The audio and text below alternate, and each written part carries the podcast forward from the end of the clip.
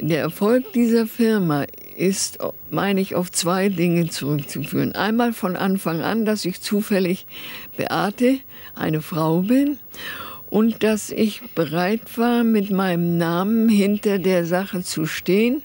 Sie war eine der bekanntesten Frauen Deutschlands. 98 Prozent der Menschen kannten um die Jahrtausendwende ihren Namen. Beate Use. Und dann denken Sie mal, eine verheiratete Frau, Mutter von vier Kindern, wer will der schon etwas vorwerfen? Während bei einem Mann würde ganz schnell gesagt, so ein dreckiges Schwein. Ich denke, ich habe es leichter gehabt.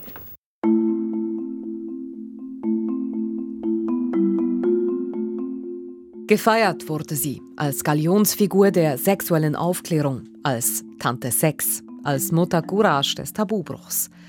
Verteufelt wurde sie von Kirche und Behörden. Sie stand hunderte Male vor Gericht, unter anderem wegen Beihilfe zur Unzucht. Und verteufelt wurde sie von den Feministinnen der 80er Jahre, weil sie in ihren Pornofilmen Frauen zu einem Objekt männlicher Lust degradierte. Vor allem aber war sie auch eine sehr gewiefte Unternehmerin. Es ist immer ein Bild von ihr dabei, ähm, wie sie lächelnd da sitzt, die Kundinnen anspricht. So ein bisschen tatsächlich auch wie heute Influencerinnen auf Instagram Produkte für Werbefirmen anpreisen. So geschickt macht sie das auch.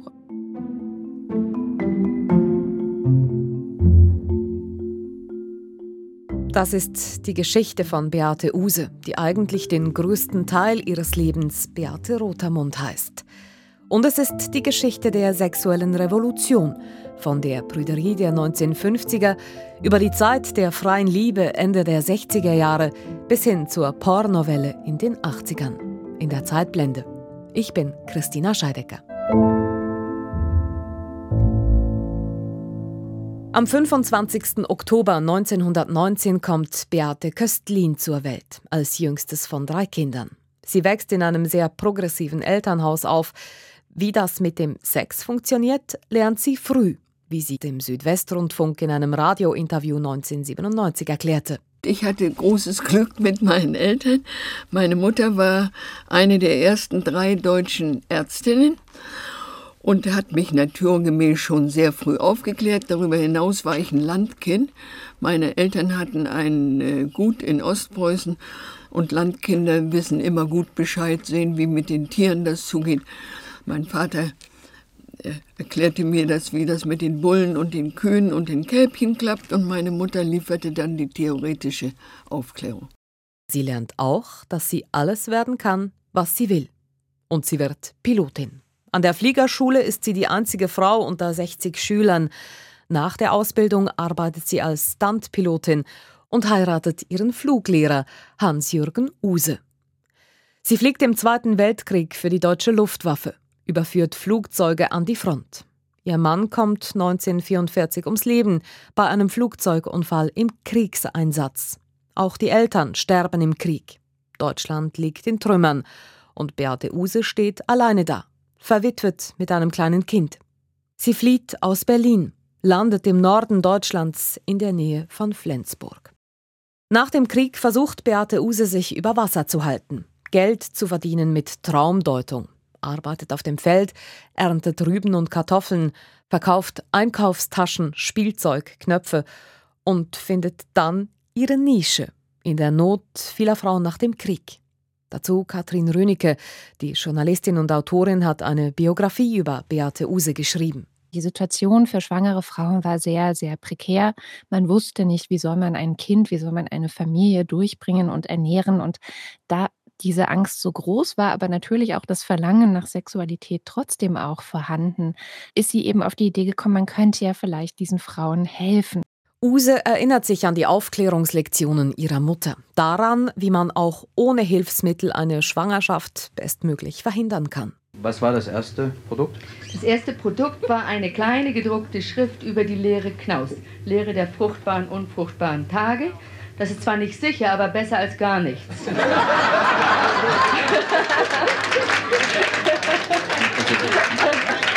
Also, und damals gab das ja noch keine Verhütung, es gab keine Präservative. Es war in der Zeit gleich nach dem Kriege. Und das war eben das Beste, was man damals an Verhütung hatte, nämlich überhaupt etwas. Da habe ich angefangen. Was Beate Use beschreibt während einer Talkshow von 1975 ist die Schrift X. Eine Broschüre, die die Verhütung mit der Knaus-Ogino-Methode beschreibt, die zeigt, wie man die fruchtbaren Tage der Frau errechnet. Würden wir triebgemäß zeugen, wäre es heute keinem Elternpaar möglich, ihren Kindern ein anständiges, menschenwürdiges Leben und eine entsprechende Erziehung zukommen zu lassen. Es entsteht daher für uns die soziale Pflicht, die Befriedigung des Sexualtriebes von der Zeugung scharf zu trennen. Dieser Forderung kommen die medizinischen Forschungen der letzten Jahre entgegen, die ergeben haben, dass die Frau nur an wenigen Tagen zwischen zwei Monatsperioden empfängnisfähig ist. Beate Use bringt die Schrift X ab Kriegsende an die Frau für zwei Reichsmark das Stück. Bis zur Einführung der D-Mark die damalige Währung. Bis 1947 verkauft sie ihre Broschüre über 30.000 Mal. Ein einträgliches Geschäft. Und dann nach der Währungsreform schrieben mir Käufer dieser Schrift X, Liebe Beate, vor dem Krieg gab es doch so tolle Sachen. Da gab es Kondome von Blausiegel und von Fromms.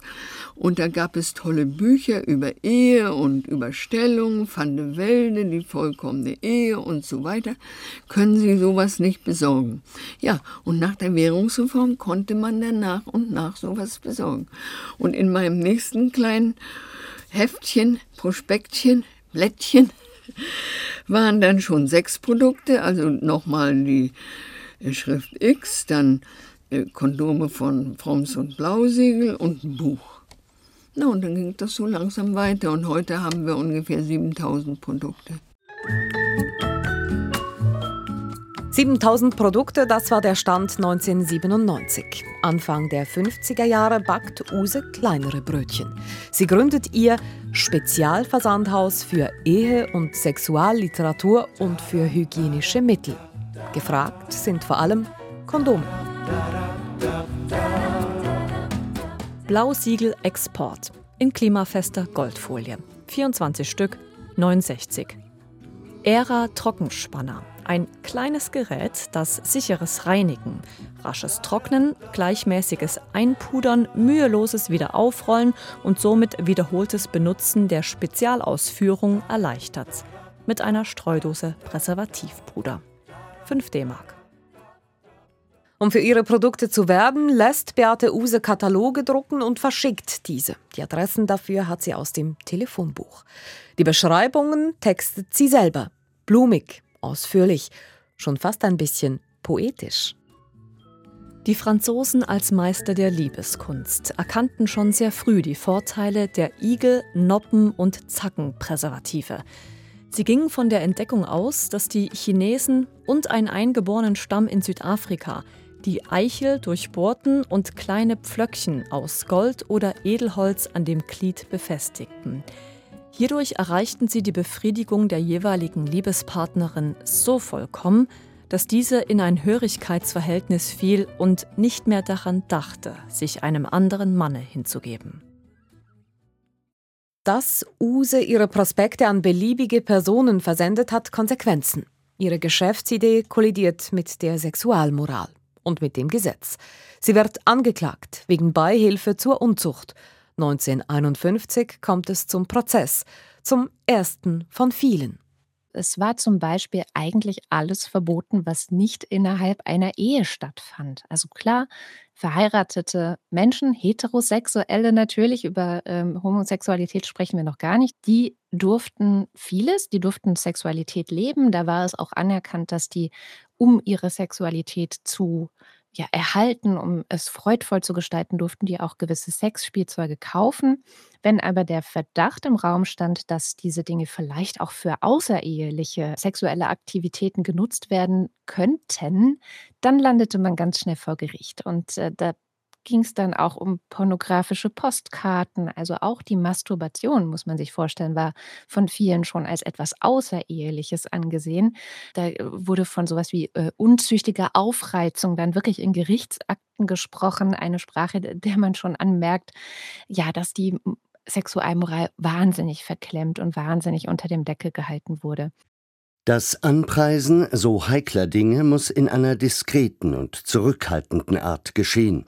Das Anbieten einer ganzen Kollektion von Dingen, die beim Geschlechtsakt verwendet werden können und durch die nach Ausführungen im Prospekt auch Unzuchtvorschub geleistet werden soll, verletzt diese gebotene Zurückhaltung in gröblicher Weise. Eine Werbung in dieser Art und Weise ist als sitte- und anstandsverletzend anzusehen. Einem normal empfindenden Menschen kann nicht zugemutet werden, sich eine derartige Zusammenstellung ungebeten als Drucksache in sein Haus schicken zu lassen. Vor Gericht steht eine Frau aus tadellosem Elternhaus, Pilotin im Krieg, was ihr im Deutschland der Nachkriegszeit durchaus Sympathien einbringt. Außerdem liebevolle Mutter ein zweites Mal verheiratet mit dem Kaufmann Ernst Walter Rotermund. Die Biografie von Beate Usa Rotermund ist Teil der Verteidigungsstrategie ihrer Anwälte. Mit Erfolg. Hunderte Male steht sie vor Gericht, verurteilt wird sie kaum je. Auch weil es ihr gelingt, den Behörden ein Schnippchen zu schlagen, als etwa die Gerichte 1959 entscheiden, dass eingehende Ausführungen über Sexualität nicht mehr unaufgefordert versendet werden dürfen, stellt sie ihr System um. Sie verschickt nicht mehr ganze Kataloge, sondern Gutscheine, mit dem sich Interessierte gratis einen Katalog bestellen können. Das Geschäft kommt ins Rollen. Beate Use erweitert ihr Sortiment. So kommen etwa Dessous hinzu. Sprühende Laune, stampfende Rhythmen, zuckende Beine, hüpfende Franzen. Mit einem Wort Charleston. Hier als Tanzkostümchen, voller Stil und Esprit, so ganz aus den verrückten Zwanzigern. Da muss Jimmy das Monokel putzen. Beate Use ist zwar nicht die einzige, die schon zu dieser Zeit mit Erotik Geld verdient, aber sie steht dafür mit ihrem Namen.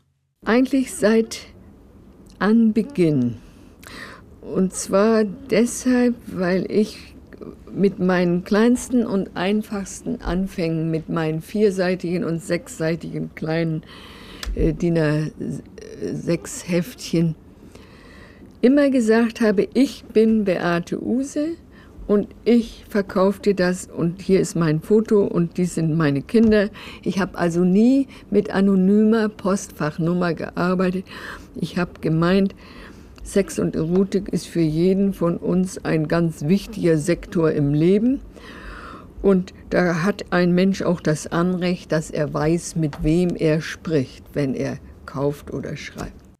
Damit erreicht sie auch die Frauen, sagt Biografin Katrin Rönecke das war vielleicht eher eine Art Intuition, dass sie es schafft, mit ihrer weiblichen Ansprache auch die weiblichen Kundinnen anzusprechen. Das hat sie auch von Anfang an unterschieden. Es gab viele andere Erotikversandhändler. Äh, sie war nicht die einzige. Sie war auch lange Zeit gar nicht die größte. Und in ihren Prospekten damals, also merkt man wirklich deutlich, dass so diese, es ist immer ein Bild von ihr dabei, ähm, wie sie lächelnd da sitzt.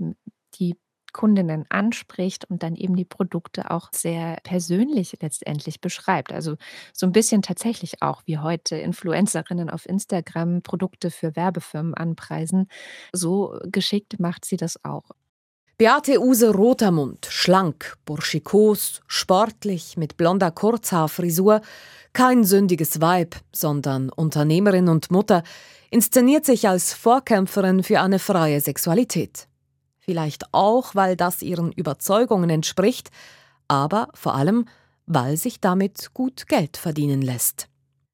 Die Konsumgesellschaft startet in dieser Zeit so richtig durch und Beate Use nutzt die Sehnsucht der Deutschen nach den schönen Dingen des Lebens, nach den schrecklichen Erlebnissen des Zweiten Weltkriegs.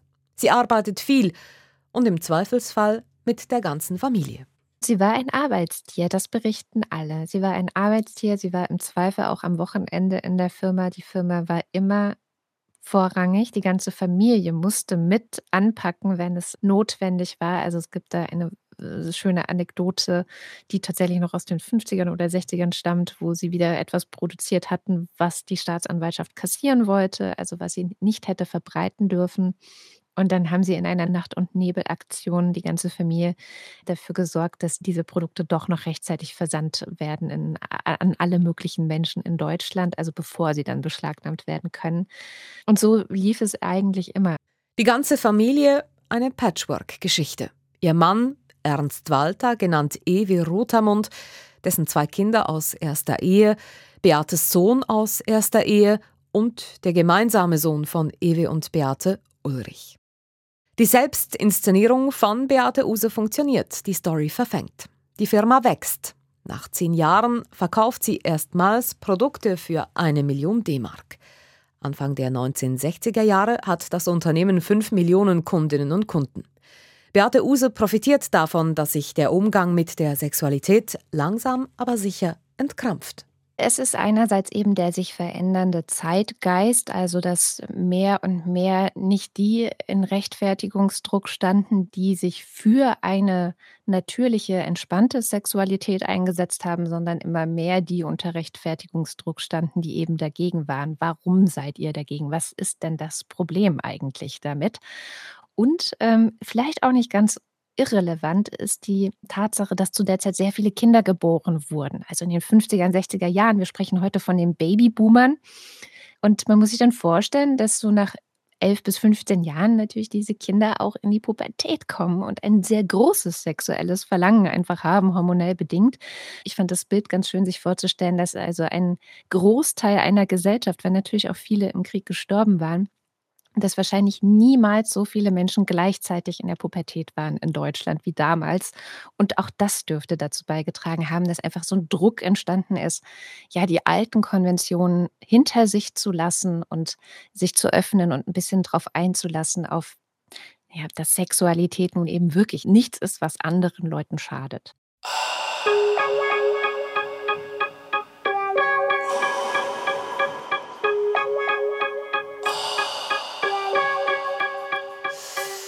Die gesellschaftlichen Veränderungen führen zu einer zunehmenden Medialisierung der Sexualität.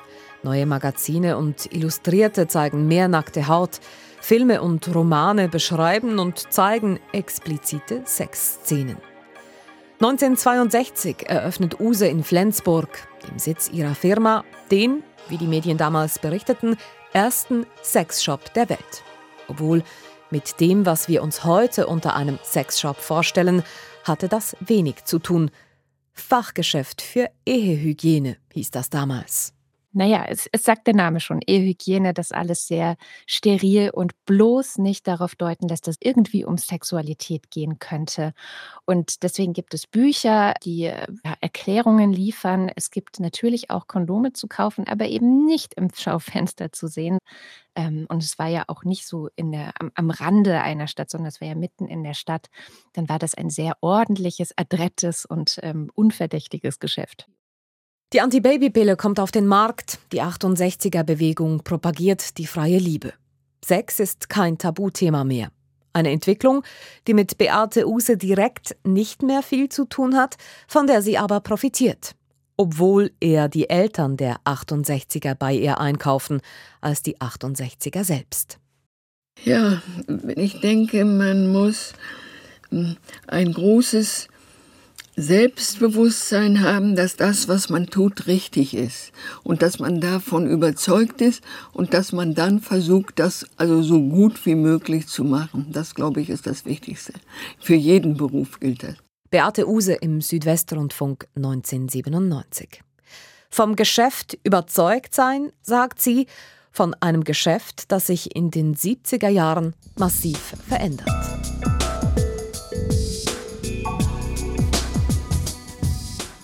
1975 wird in Deutschland Pornografie legalisiert.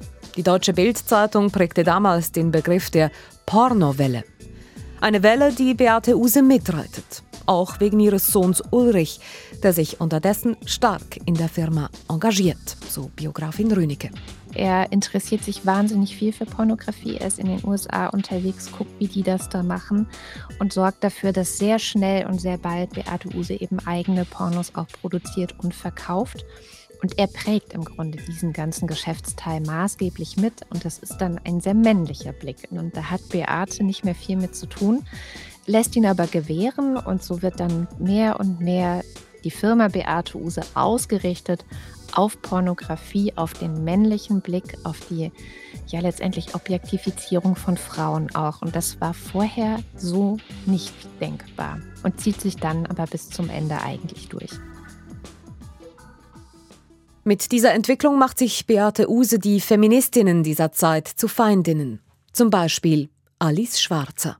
Dieser geprägte Blick richtet sich auf jede Frau. Mit dem pornografisierten Blick gucken die Jugendlichen, gucken die Männer ihre Nachbarin an, ihre Mutter, ihre Freundin, ihre Frau und die Bundestagsabgeordnete auf der Nebenbank. Das Furchtbare an der Pornografie ist, dass sie unlösbar Sexualität und Gewalt verknüpft. Das heißt, die Sexualität brutalisiert. Und zwar für Männer wie für Frauen, nur dass die Frauen in diesen Spielchen die Opfer sind und die Männer die Täter. Die bekannte Feministin und Publizistin äußert sich an einem politischen Hearing der SPD zur Pornografie in Deutschland 1988. Und Schwarzers Zeitschrift Emma stilisiert Beate Use zu einem Feindbild der Frauenbewegung. Bei der Erotikunternehmerin bewirkt das kein Umdenken, eher das Gegenteil. Ich glaube, sie hat es einfach versucht wegzuignorieren und hat auch dadurch dann für sich beschlossen, dass es sie nicht interessiert, was Feministinnen sagen und dass sie sich davon nicht unter Druck setzen lassen wird. CD-ROM Eberhard 1 bis 5. Echt schweinescharf. Ein Genuss für alle, die es echt versaut mögen. Je 1990. Geile Putzteufel. Schön, schamlos und frivol, was die knusprigen Hausfrauen bei der Hausarbeit zeigen. Da wird manches Küchengerät zum Lustspender umfunktioniert. Und was den sexsüchtigen Ladies sonst noch alles einfällt, das verschlägt einem glatt den Atem. 39,90 Mark. Sie verargumentiert es vor allem, indem sie ihre eigene Selbstinszenierung wieder verändert. Also die Influencerin ist dann nicht mehr die Vorkämpferin für die Freiheit der Sexualität, sondern jetzt ist sie die Geschäftsfrau. Und die Geschäftsfrau interessiert sich dann nicht mehr ganz so viel für Werte, sondern da geht es dann darum, dass sie eben so ein toller Mensch ist, weil sie es zu etwas gebracht hat und weil sie so ein großes, millionenschweres Unternehmen anführt und das äh, auch international immer erfolgreicher wird und expandiert.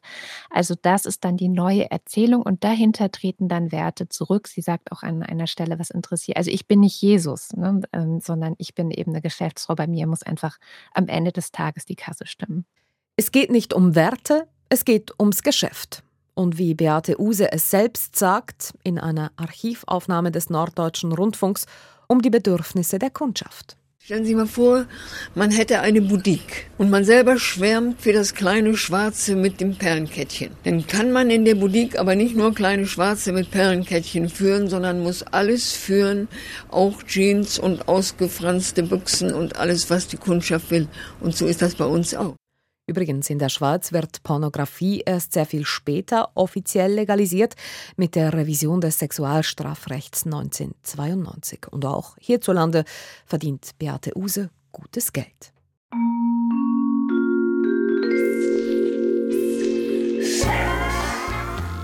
(1992) Zu diesem Zeitpunkt gibt es die Firma Beate Use in ihrer ursprünglichen Form nicht mehr.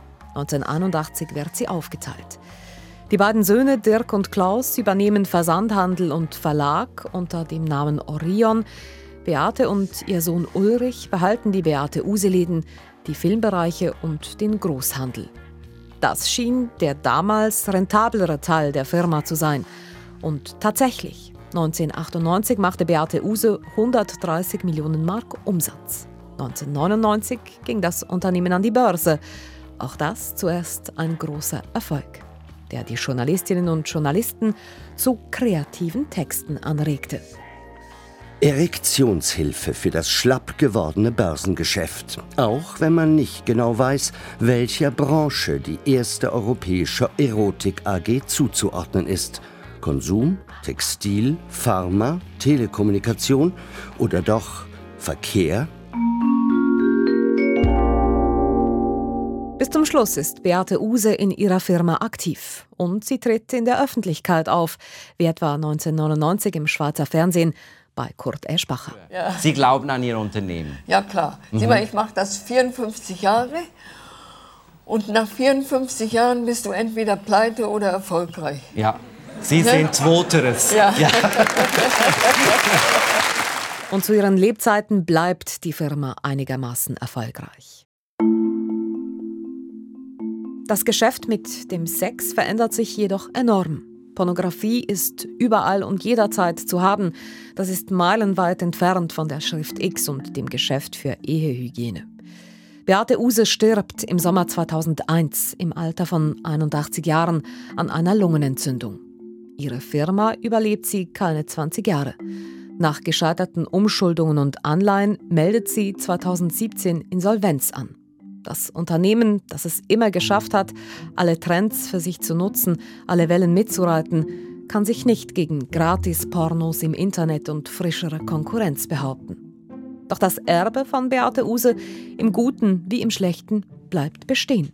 Letztendlich ist sie auch eine Mitbegründerin dieser sexualisierten Gesellschaft, also dass Porno überall ist und dass es eigentlich keine Grenzen gibt. Das ist eigentlich auch so, es gibt ja dieses Sprichwort, ähm, if it exists, it is in porn. Also wenn es existiert, dann findet es auch irgendwie in Porno statt.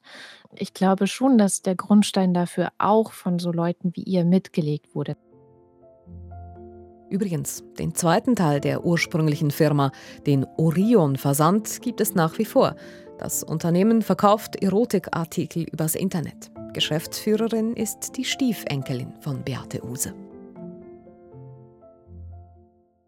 Das war die Zeitblende über die erste Erotik-Influencerin Deutschlands, Beate Use, Aufklärerin der Nation, eine der erfolgreichsten Geschäftsfrauen des 20. Jahrhunderts. Mein Name Christina Scheidecker. Weitere Ausgaben der Zeitblende finden Sie überall, wo es Podcasts gibt, speziell auf srf.ch-audio.